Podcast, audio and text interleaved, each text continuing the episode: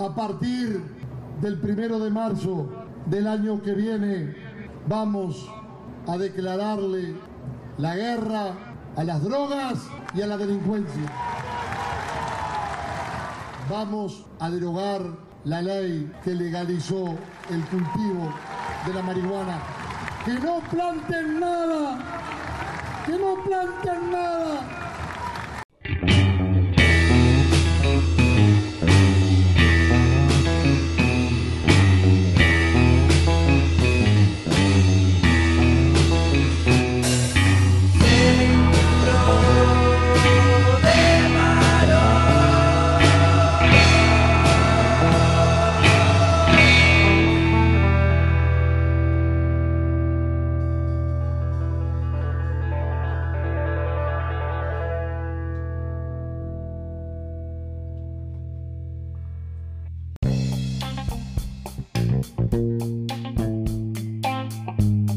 Bienvenidos a Seguro de Paro, el podcast de análisis político y social de la República Oriental del Uruguay. ¿Cómo estás, Agustín Zavala? ¿Qué dice mi amigo Sergio Pintado? Un placer estar de vuelta contigo. Este, volvimos a, Capurro para empezar. Volvemos, volvemos a los, orígenes. Perfecto. Y esta vez para este, bueno, un tema que iba a decir tabú, pero no es tabú, no es no, ya, ya, pasó hace un tiempo. O por lo menos estamos en ese momento, o por lo menos esperamos que sea eh, este momento en que vive la humanidad de, traspaso, de, dejar el, tabú de las drogas y, pasar a, un estadio superador.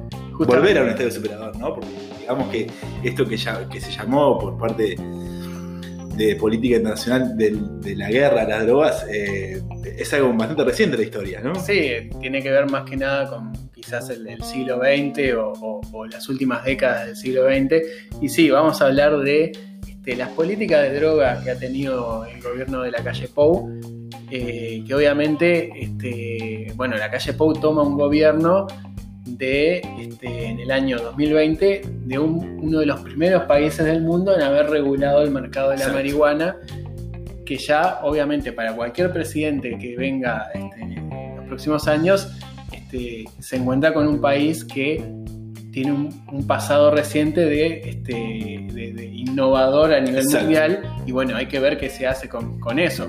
Este, para poner un poco en contexto, este, tenemos que remontar allá por el 2013, ¿no? Claro, en 2013, finales de 2013 es cuando se termina aprobando la ley este, que, regula completamente el, mercado del cannabis, pero fue en el año 2012, ¿no? Mitad del gobierno de Mujica, cuando a partir de aquel, aquel asalto a, la pasiva de, 8 de octubre. mediático. Donde termina, bueno, este, muere uno de los empleados, eso queda filmado, fue este, Sí, difundido por, varios medios, canales, eh, redes sociales. Sí, quedó, quedó como un, caso paradigmático de, creo que, un crimen que, conmovió a la gente.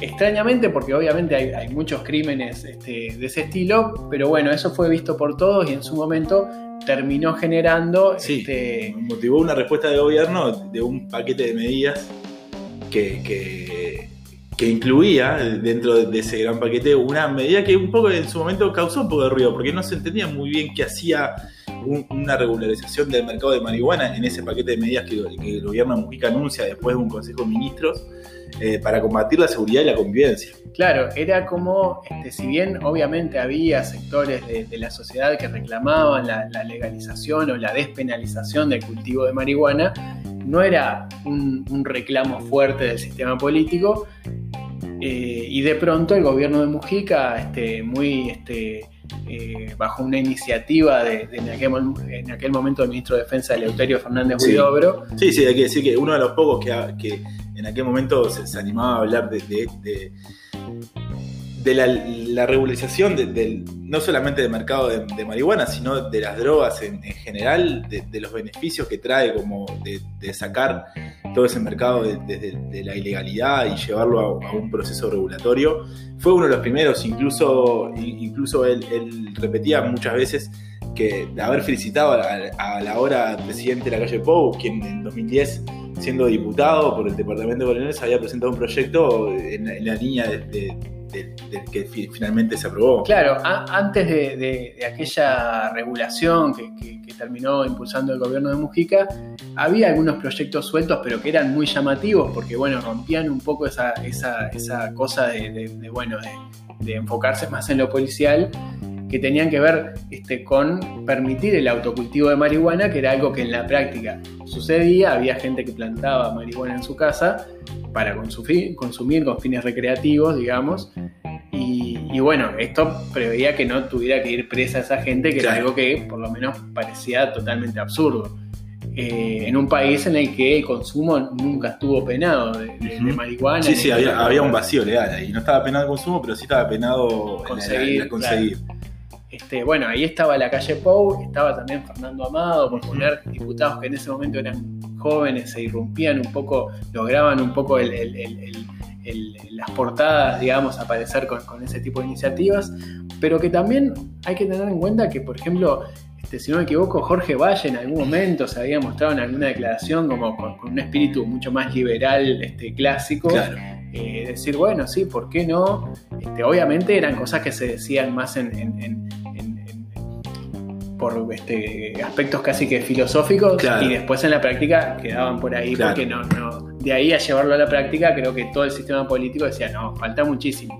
Aparece en 2012 esta iniciativa de, de- de regular el mercado, pero no tanto con una perspectiva de derechos, que bueno, después el Frente Amplio lo capitalizó como Sí, parte sí, de esa agenda y- de te- derechos. te- eh, eh, eso mismo, termina estando dentro de esa agenda pro derechos, que donde se incluye el matrimonio igualitario, la, la despenalización del aborto y un montón de cosas más.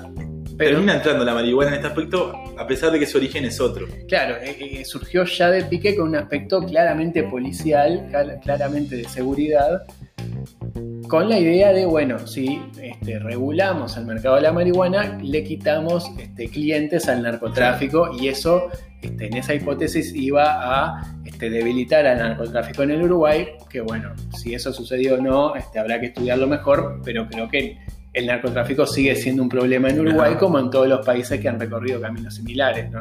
Este, no, no, no, no parece ser, este, parece tener más que ver con una situación de derechos, este, los avances en ese sentido, que por el tema de seguridad.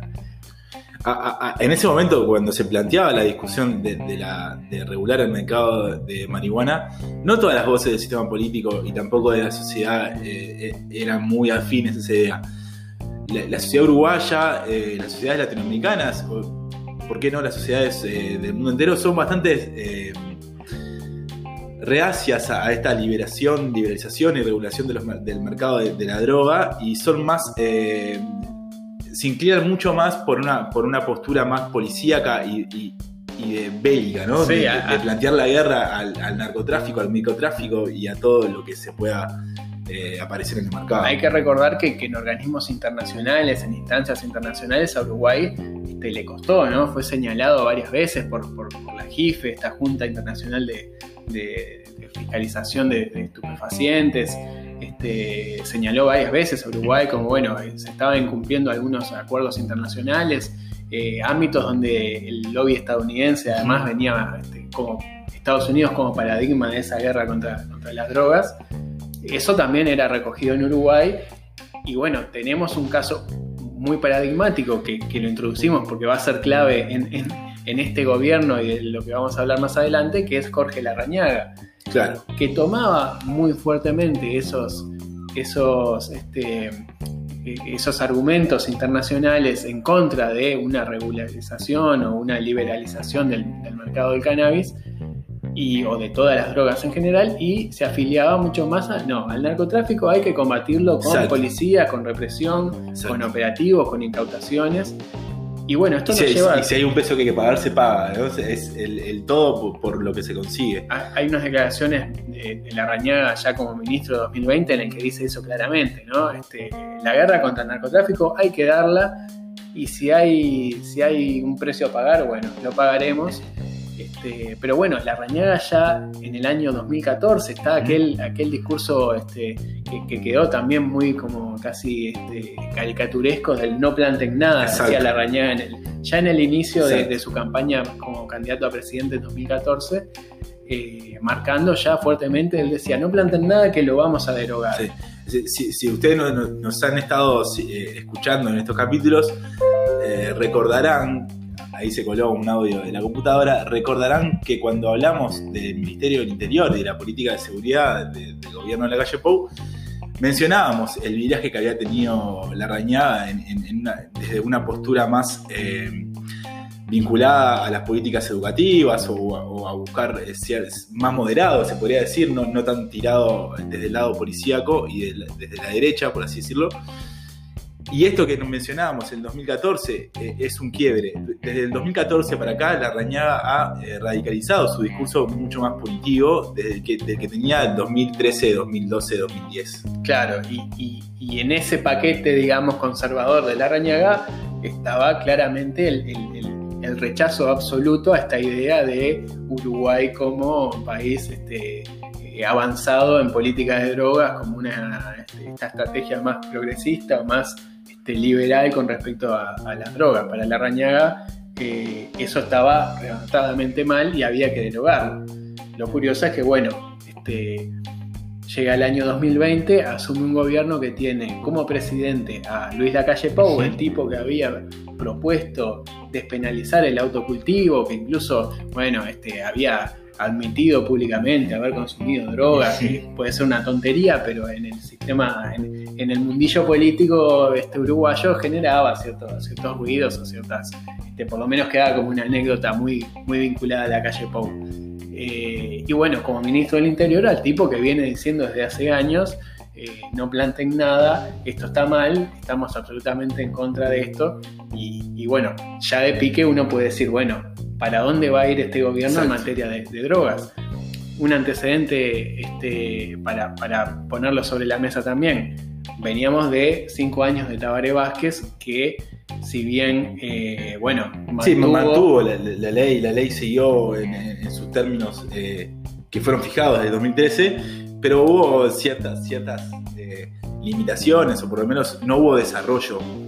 Como, como en, otros ámbitos de esa agenda de derechos de la que hablábamos, o, que por lo menos para finales del gobierno de Mujica venían como grandes este, avances o grandes conquistas, como varios otros en el tema marihuana, Tabaré Vázquez no, este, no puso mucho el pie en el acelerador, más bien, bueno, se, dedicó a mantener eso como estaba, no tirarlo atrás, pero este, no hubo grandes avances en, Uruguay, que es otra de las cosas que caracterizan a este Uruguay de hoy, ¿no? Este Uruguay da el primer paso, es como que en la carrera Uruguay sí. sacó una ventaja dos o tres pasos adelante que el resto del mundo y parece, este, no solo en el tema de regulación de cannabis, sino de producción de cannabis para otros fines. Parece haberse quedado estancado Uruguay este, ampliamente con respecto a otros países. De hecho, el actual secretario de la Fundación de Drogas, de Radio, eh, decía en una entrevista que Uruguay había sido pionero en esto de, regular el mercado y, de, ponerse al frente de una como ejemplo de un, de un, país que produce cáñamo y, que, que, tiene potencial de innovación en, ese, en esa industria, pero que con los años eh, quedó estancado frente a, los países que esos mismos países que en un momento estuvieron más reacios a la política uruguaya y que no mostraron avances en ese sentido, hoy están abriéndose. El caso Canadá, el caso Holanda. Estados Unidos mismo, que tiene, este, que uno podría decir, bueno, es Estados Unidos el país que impulsa mayormente esta guerra del narcotráfico, y sin embargo uno ve que para adentro de Estados Unidos varios estados ya lo regularon, algunos este, regulando la totalidad del mercado o permitiendo el consumo recreativo sin ningún problema.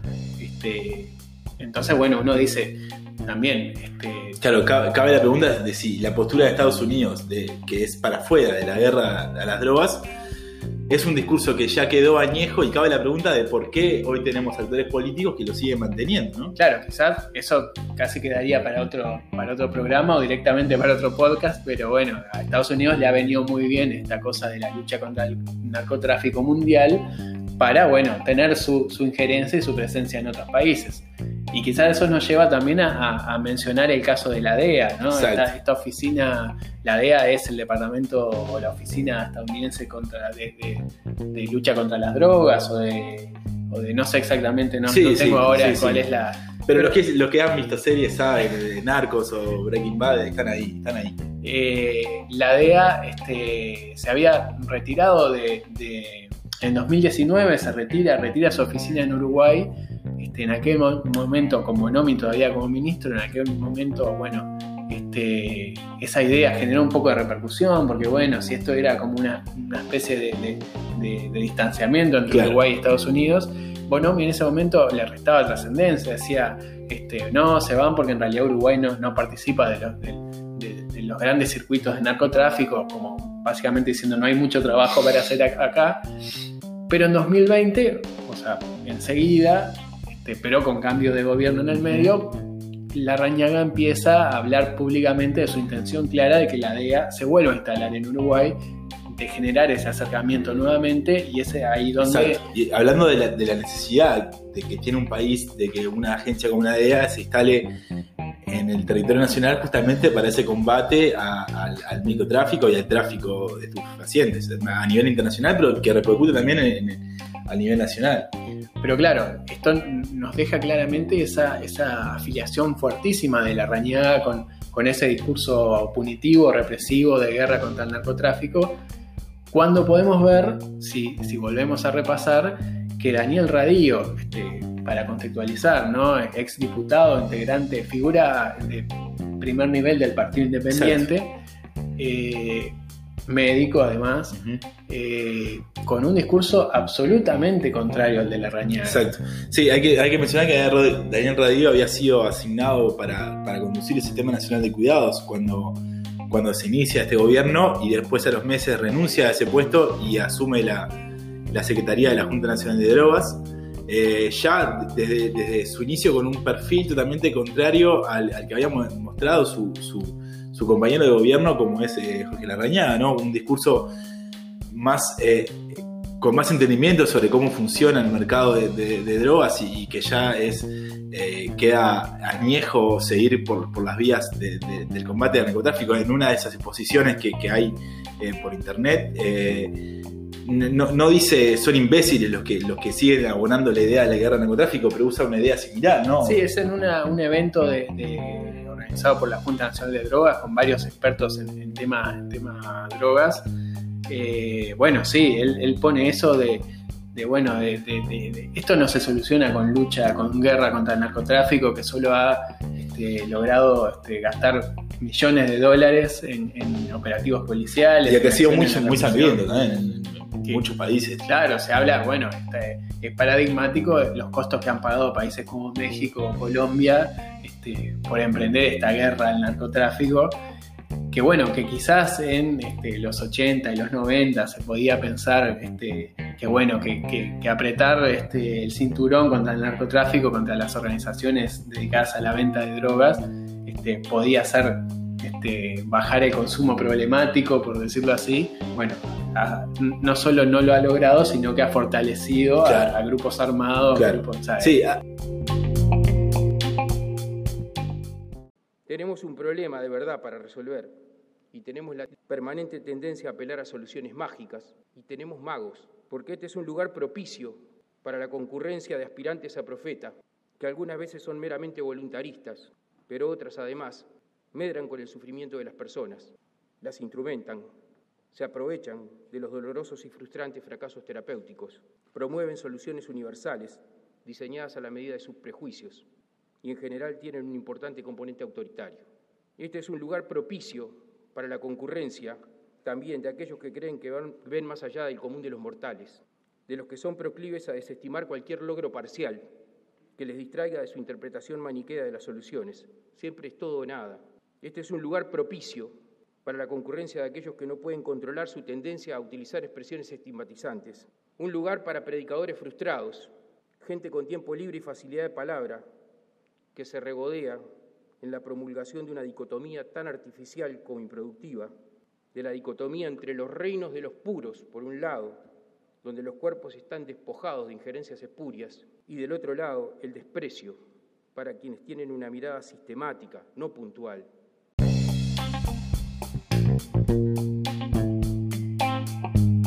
Hay que decir que el consumo de drogas es algo eh, milenario, ¿no? O sea, no, las personas no, no han dejado de consumir drogas desde que se apareció el primer ser humano hasta, estos, hasta estos días. Eh, y es muy difícil eh, con una política de, bélica y de guerra eh, bajar el consumo cuando en realidad debería, ser, debería ir por otro lado. Claro, además, bueno, Radio habla de eso en, estas, estas este, intervenciones que ha tenido y, bueno, justamente va por ese lado de este, el consumo de drogas existe y va a existir, o sea, tratar de eliminarlo o pretender que, eso va a dejar de suceder porque el Estado este, así lo quiera, es por lo menos ingenuo. Entonces, bueno, ¿qué es lo que se debe hacer? Bueno, trabajar sí sobre el consumo problemático de drogas como un tema de salud pública, eh, que bueno, que es un poco lo que habilita hacer la regulación del mercado de cannabis. Si vos no tenés regulado, este, difícilmente puedas pensar en políticas para difícilmente puedas saber lo que es lo que sucede si, si vos no lo tenés regulado. No, lo podrías entender ni siquiera. Claro, además un mundo, este, estamos hablando del consumo de, sustancias que pueden ser de las más variadas, ¿no? Uno obviamente habla de marihuana, habla de cocaína, puede hablar en los últimos años también de drogas sintéticas, puede hablar de pasta base que, siempre tiene un consumo este, en, ciertos niveles de la población. Eh, pero, pero bueno, es difícil hablar de drogas específicamente cuando quizás en 10 años hay nuevas sustancias que son utilizadas con fines recreativos o con consumos problemáticos que hoy ni siquiera existen. Entonces, bueno, es, un problema este, complejo que eh, por lo menos eh, amerita este, reflexiones más, más profundas que la de es un problema que se soluciona con incautaciones o con gente presa o con gente este, eh, asesinada, por decirlo así. recapitulando, pareciera, pareciera ser que el gobierno tiene como dos líneas eh, en, esta, en esta política de drogas, por así decirlo, que una es la del combate más bélico y el combate más policial, que es la postura de Jorge Larrañaga, del Ministerio del Interior, eh, y después está la, mirada de la Junta Nacional de Drogas, que es el, organismo creado para, para, todos estos asuntos, que mantiene una postura más eh, abierta a la, regulación del mercado, no solamente del cannabis. Eh, no, hay anuncios de que, se quiera regularizar otro, el mercado de otras drogas, pero uno podría leer que la postura de la Junta Nacional de Drogas es por lo menos avanzar en la regulación del mercado de cannabis y, ¿por qué no?, en otras, en otras sustancias. Lo que nos da pie para, hablar en el segundo bloque, un ejemplo claro de esta bifurcación de posturas es el, episodio que, se ha mantenido en estas últimas semanas, donde el Ministerio Interior exige el registro de los clubes canábicos y muchos autocultivadores están diciendo que hay una persecución en contra de, las plantaciones eh, personales de cannabis. Nadie puede negarse a la fiscalización si se están haciendo las cosas bien, está todo perfecto. Ahora, si como consecuencia de, esa actividad legal eh, puede haber eh, un exceso de producción que puede, podría volcarse al mercado negro, bueno, ahí estamos en una situación de ilicitud.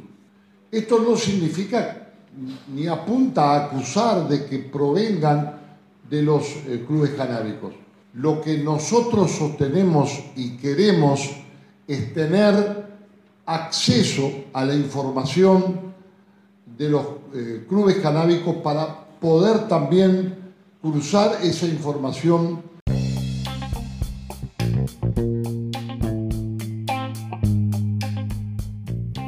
Como decíamos, el Ministerio del Interior eh, está pidiendo por diferentes vías eh, que se le faciliten, se le facilite el registro de, clubes canábicos. Hay que recordar que la ley que regula el mercado de marihuana eh, pone tres formas de acceder al cannabis legal, que son las farmacias, el registro de autocultivadores y el registro de los clubes canábicos. Claro. E, es interesante ver cómo, surge esto, ¿no? Porque a mí por lo menos me llama mucho la atención creo que tiene que ver con, algo particular de este gobierno, que es que a veces este, puede pasar en todos los gobiernos, pero, pero es llamativo en este de, esas agendas paralelas que parecen tener los ministerios según sus intereses partidarios. ¿no?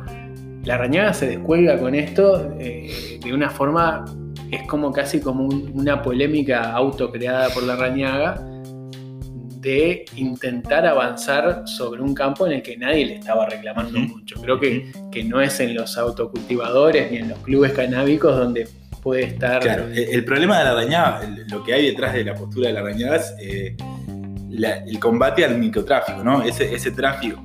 Lo que dice la rañada es que hay clubes canábicos o autocultivadores que generan, que excedente de producción y que ese excedente de producción se está volcando el mercado negro. Esa es la postura de, de Larrañaga y por lo menos la postura pública y es como él está defendiendo esta iniciativa de querer eh, acceder a los registros de, los, de los clubes canábicos. Claro, lo, curioso ahí quizás sea, bueno, ponele que Larrañaga tenía este, un dato policial que le decía, hey, venimos viendo que pasa esto. ¿En qué medida también eh, ese comercio que quedaba por fuera de la ley terminaba siendo realmente problemático o, generando un problema de seguridad. Eso es lo que uno dice, bueno, sí, puede ser, seguramente haya este, consumos de marihuana que se escapan a, la lógica prevista por el gobierno porque es muy difícil regular. O sea, pasa con, no, solo con, las drogas, sino con cualquier tipo de, sustancia que esté regulada, ¿no? Por ejemplo, por eso la, la look incluye el chorizo artesanal. También tiene que ver con que, bueno, es muy difícil regular ciertas cosas. Pero bueno, cómo la rañaga toma eso como un tema para salir a, la luz pública y que termina generando un, cierto conflicto político con, otro organismo del Estado que cuya función principal es ocuparse de, esas cosas. ¿no? Exacto. La, postura de la, Junta Nacional de Drogas, eh, en una entrevista, eh, Radio decía que el pedido del Ministerio del Interior no tenía mucho sentido porque, en primer lugar, eh, el Ministerio del Interior decía que lo único que, pretendía era, acceder a las direcciones de, los clubes canábicos. Hay que decir que es información que está calificada como privada está sujeta a, una legislación que prohíbe la, sí, que, eso sea de, acceso por lo menos a la policía. Exacto. Eh, hay que remontarse también a, ciertas dudas que hubo en el momento cuando se, pensó este sistema de un registro. Y bueno, en aquel momento se insistió mucho en, hey, este, pueden registrarse tranquilamente porque entendamos que para este, hoy lo vemos quizá más natural, pero en un momento en el que se legalizaba algo por primera vez, se invitaba a la gente a anotar su nombre y sus datos en un registro y con todo derecho esa gente podía, podía decir, hey, me voy a inscribir en este registro que no sé, puedo, puedo confiar en el gobierno que está actualmente, que está iniciando este camino, pero ¿qué va a pasar con el Estado? Claro, ¿qué va a pasar con próximos gobiernos, próximos ministerios del Interior? ¿Qué va a pasar con este bueno, cómo va a ser utilizados mis datos personales y toda esa seguridad que en su momento se dio, ahora parece revertirse y darle la razón a quienes dudaban, en el sentido de que, bueno, llegó el momento, no muy, este, no, pasaron 50 años, pasaron este, 10 años menos, eh, llegó el momento en el que un ministro del Interior está diciendo hay que acceder a los datos de esta gente. Entonces, bueno, este, uno dice, hey, este, ¿qué, que más allá de, cómo esto pueda influir en los objetivos este, de seguridad de la rañaga, ¿qué mensaje o, en qué medida esto este, afecta la confianza y la institucionalidad de, una de las apuestas más importantes que ha tenido Uruguay en los últimos años? sobre todo porque partiendo del pedido del Ministerio Interior, que era esto de acceder por lo menos a la ubicación de los de los clubes canábicos, Radio decía específicamente que, el Ministerio Interior tiene todas las, capacidades de solamente teniendo el registro domiciliario de un, club canábico, averiguar quién es el, propietario de, ese, padrón, de esa vivienda, y tener accesibilidad a un montón de información sobre los clubes canábicos que es reservada que no, se puede acceder eh, más si, es que no hay una orden judicial o, de fiscalía que específicamente lo, solicite. Eh, es un terreno bastante eh, embarrado el que se mete, el que se mete el Ministerio Interior, vinculado a los derechos humanos también, ¿no? la, protección de la identidad y, del ejercicio libre de los derechos. Es un, bastante, es un terreno complejo. Por eso es que da la sensación de que la rañaga termina entreverando más de lo que. algo que le pasa bastante a la rañaga, pero que, termina a partir de un problema este, puntual, termina generando un problema mucho mayor que da la sensación de que la Rañaga tampoco le importa mucho generar ese problema, ¿no? Él insiste con eso y dice, bueno, esta es mi idea, esta es mi convicción. Y bueno, este, la Rañaga se escuda mucho en, bueno, esa supuesta este, legitimidad que él cree tener por este, datos que, presenta de baja de delitos o, que, bueno, ese pedido de la gente de, este, de solucionar los problemas de seguridad da la impresión de que la Rañaga a veces este, se cree un ministro mucho más importante de, este, no sé si de lo que es, pero eh, sí más importante que otras reparticiones del gobierno, eh, que también tienen sus proyectos y sus, y sus formas de encarar determinadas situaciones. Exacto. Eh, una de otra de las voces que, han hablado sobre este asunto ha sido la no recuerdo bien si, es esa Asociación de Clubes Canábicos de Uruguay o cómo es el, nombre por el que se denominan, pero lo, que decían sus representantes es que, hay una persecución hacia, hacia el, club canábico y también hacia los autocultivadores eh, que no, no tienen justificación en la realidad, porque lo que ellos dicen es que los clubes canábicos están totalmente en regla, la fiscalización que hace el ITCA es muy buena, eh, están en una entrevista que le hicieron del Sol, la, representante decía que cada 15 días, cada 20 días iba un representante del IRCA a los clubes canábicos y los fiscalizaba. El problema del microtráfico claramente no son los clubes canábicos, no son los autocultivadores, entonces no se entiende por dónde va el Ministerio del Interior.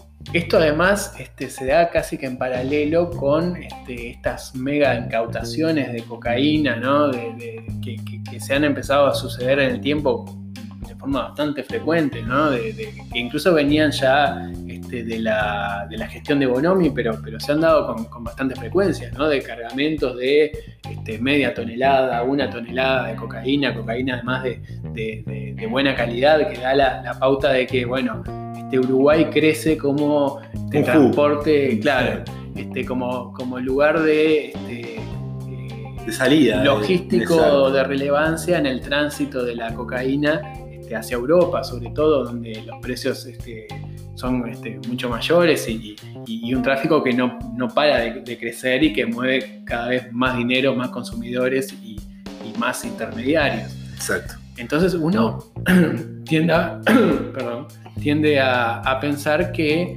em, quizás ahí está verdaderamente el problema del narcotráfico en Uruguay en la actualidad, donde, bueno, sí, efectivamente se mueven este, grandes cantidades de, dinero este, y eso es lo que uno puede decir, es mucho más probable que eso atraiga este, eh, eh, sobre todo la violencia, la criminalidad, que uno puede decir, bueno, efectivamente ese es el problema este, a atender y no tanto el consumo de la sustancia o, la estigmatización que pueda generar en, determinados este, individuos o colectivos. Sí, sí, sí, totalmente. De, hecho, hubo un, par de episodios en, las últimas semanas donde autocultivadores, ya no hablamos de, clubes canábicos, sino autocultivadores, eh, que tenían en sus hogares eh, dos, tres, cuatro, el, el, mínimo, el máximo permitido para tener hoy son seis plantas eh, floreciendo, florando. Entonces, hubo en la, en la, prensa, salieron varios testimonios de, de, autocultivadores donde la policía llega de alguna forma, de, algún modo bastante violenta, a, pedir acceso sin, sin orden judicial a los hogares para para constatar que las plantaciones no están, no están registradas. Y lo que sucede es que esos, esos, esos individuos son procesados, o por lo menos se, les inicia un proceso judicial, muchas veces por plantaciones que son tres plantas que, no tiene sentido que se, que, se, pongan en el marco de la lucha contra el narcotráfico. Claro, que en todo caso pueden llegar a tener algún, este, falta administrativa por no ajustarse estrictamente a los protocolos que, que, demanda la, legislación actual. Pero se supone que esto también eh, venía a, este, eh, a, evitar, digamos, apresar personas que no son claramente delincuentes ni un peligro para la sociedad este, por tener sus plantas en su casa, digamos. Y, lo paradójico incluso es que eh, el evitar ese tipo de procesamientos, ese tipo de detenciones, eh, era uno de los, de, los objetivos o de los fundamentos de, aquel, aquellos primeros proyectos de la calle Pou. Estamos hablando que aquel diputado que decía eso en el año 2010 o incluso antes, hoy es el presidente de la República. Entonces parece totalmente inentendible o paradójico que eh, estemos enfrentándonos con, esta situación. La, postura de aquel la calle Pou se parece bastante a la postura de Daniel Radio de hoy, donde otras cosas de las que decía eh, aquella exposición era, se, preguntaba, por ejemplo, si los, si los autocultivadores deberían estar registrados o no, no. Él decía que no tiene sentido que los autocultivadores estén registrados porque se, genera cuando el, policía va a golpear la puerta de un, de un autocultivador, el autocultivador lo deja pasar, o sea, no, tiene sentido para, para, la lucha del narcotráfico eh, que haya un registro de, de, autocultivadores. Es que, bueno, todo eso surge, digamos, ¿qué tiene que hacer un policía ahí? ¿no? Este, entonces, eso claramente surge de la asimilación del, productor de cannabis, aunque sea un productor casero, eh, con un potencial delincuente. ¿no? A nadie se le ocurriría que este, eh, ciertas inspecciones que hace el Estado en un montón de, en, temas gastronómicos, por ejemplo, las haga un policía, digamos. ¿no? Eh, claramente hay funcionarios, inspectores que pueden hacer esa tarea y que perfectamente deberían salir de la, de la lógica del policiamiento, digamos, ¿no? Este, no hay que olvidar también otras este, en este gobierno ¿no? multicolor, con tantas voces, eh, que son algunas voces que han venido desde Cabildo Abierto, incluso desde el propio Guido Manini Ríos, en cuanto a que han sumado a este debate eh, aquellas ideas este, recurrentes de la, cómo actuar con los adictos, entre comillas, con esa palabra que, se utiliza, eh, en referencia a personas con consumo problemático. Pero Hay que decir que, las personas con consumo problemático son un porcentaje muy eh, marginal del total de consumidores de, drogas del Uruguay. ¿no? Creo que Radio en una entrevista maneja un 15% de, consumo problemático de drogas. Pero además, dentro del consumo problemático, que uno puede decir, bueno, este, tomarlo como un tema de salud, eh, cómo se conjuga eso con de, ese porcentaje ínfimo de consumidores problemáticos, cuántos tienen que ver con problemas de seguridad pública, digamos, ¿no? Este, eh, ¿Y cuántos tienen que ver con la marihuana o, con, otras drogas? Si no tienen que ver más con el alcohol, por ejemplo, que es una, que es una droga que está bastante aceptada y publicitada. Bueno, e, ese, ese discurso de Daniel Radio que, que venimos citando mucho es, buenísimo porque tiene un estilo, un estilo casi musiquista en el que empieza hablando de, bueno, la sociedad de consumo nos... Este, eh, el vacío de esta sociedad nos lleva a consumir. Consumimos todo, nos consumimos a nosotros mismos, consumimos el planeta y un montón de, de frases por el estilo que llevan a decir, bueno, el consumo de sustancias es un consumo más del que usamos esta especie de carrera por este, evadirnos de la realidad que, bueno, este, que es tan, tan común en, la sociedad este, contemporánea, digamos, ¿no? Lo, que sí es una, es una realidad es que el Ministerio del Interior está yendo por un como se suponía que iba a pasar, ¿no? Uno no esperaba tampoco un Ministerio Interior que, fuera menos policial, ¿no? por lo menos con la rañada en la cabeza uno podía decir, este, era lógico que siguiera por, esa, por, esa, por ese camino. Pero volvemos a lo mismo, con la calle Pou en la presidencia, este, uno ponía por lo menos ese, esa fichita de, bueno, qué va a pasar este, y si no es también la oportunidad para que también desde la derecha uruguaya se, se empiece a considerar un discurso más responsable o más ayornado en, materia de, droga. Para cerrar, cerrar lo de Manini Ríos que te quedó colgado. Es cierto. Lo, eh, Manini Ríos en, realidad es un proyecto que se presentó en 2020 por parte del diputado Martín Sodano, diputado por Montevideo de, Cabildo Abierto.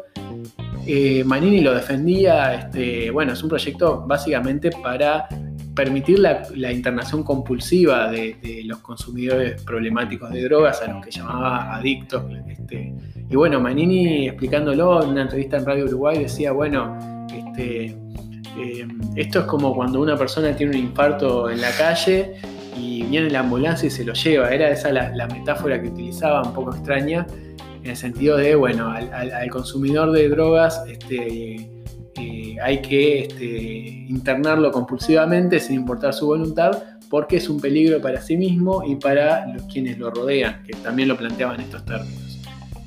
Que bueno, eh, uno podría decir, bueno, puede haber algún lugar para pensar en... este, algo, parecido decía Mujica, ¿no? Sí, sí, es, un discurso y creo que, tiene que ver con esos paralelismos que hemos hecho, de los que hemos ya hablado entre Cabildo Abierto y el MPP, pero Mujica lo decía muy claramente en su momento, ¿no? El que se... Eh, cuando hablaba de, bueno, la, ley le va a dar, permitir seis plantas o tanto, tantos gramos por mes y el que se pase, ¡pum!, lo, agarramos del cogote, no sé cómo decía Mujica, algo por el estilo, que es el mismo concepto. Eh, pero que bueno, que viene a abonar esa idea de que eh, de alguna manera el consumo de sustancias sigue estando o, siempre está bajo sospecha. ¿no? Lo que nadie se pregunta es eh, ¿por qué llega un individuo a ser un consumidor problemático de droga? ¿no? O sea, ¿cuáles son los, factores, las, estructuras sociales que llevan a que un individuo sea un consumidor problemático? ¿no? Nadie se pregunta, solamente es internémoslo, cedémoslo, eh, desintoxiquémoslo, pero, pero nadie eh, va contra las causas. Claro, o a veces cuando se ponen este, eh, esos argumentos sobre la mesa, en foros, a niveles académicos o, incluso en debates en los que participan este, integrantes de gobierno o legisladores, después parece ser que, en la práctica las, acciones, las leyes, los decretos, las reglamentaciones siempre terminan recostándose más en el carácter punitivista que, que en el otro, que en el de preguntarse las causas este, a veces también uno podría decir, bueno, es necesario preguntarse las causas, digamos. Estamos en, un gobierno que hace de la libertad este, su bandera y uno dice, bueno, no estamos hablando de que cada uno puede este, hacer lo que quiera responsablemente. Libertad para trabajar, pero no para tener una planta de marihuana. Claro, entonces, bueno, son como temas que van dejando la duda de, bueno, ¿por qué el gobierno a veces levanta las banderas y a veces las baja? Eh, y, bueno, y, en qué medida uno, qué, se puede esperar de un gobierno que a veces dice una cosa y dice otra. Con esto, señores, señoras, eh, nos vemos en el próximo capítulo de Seguro de Paro. Nos vemos, gracias.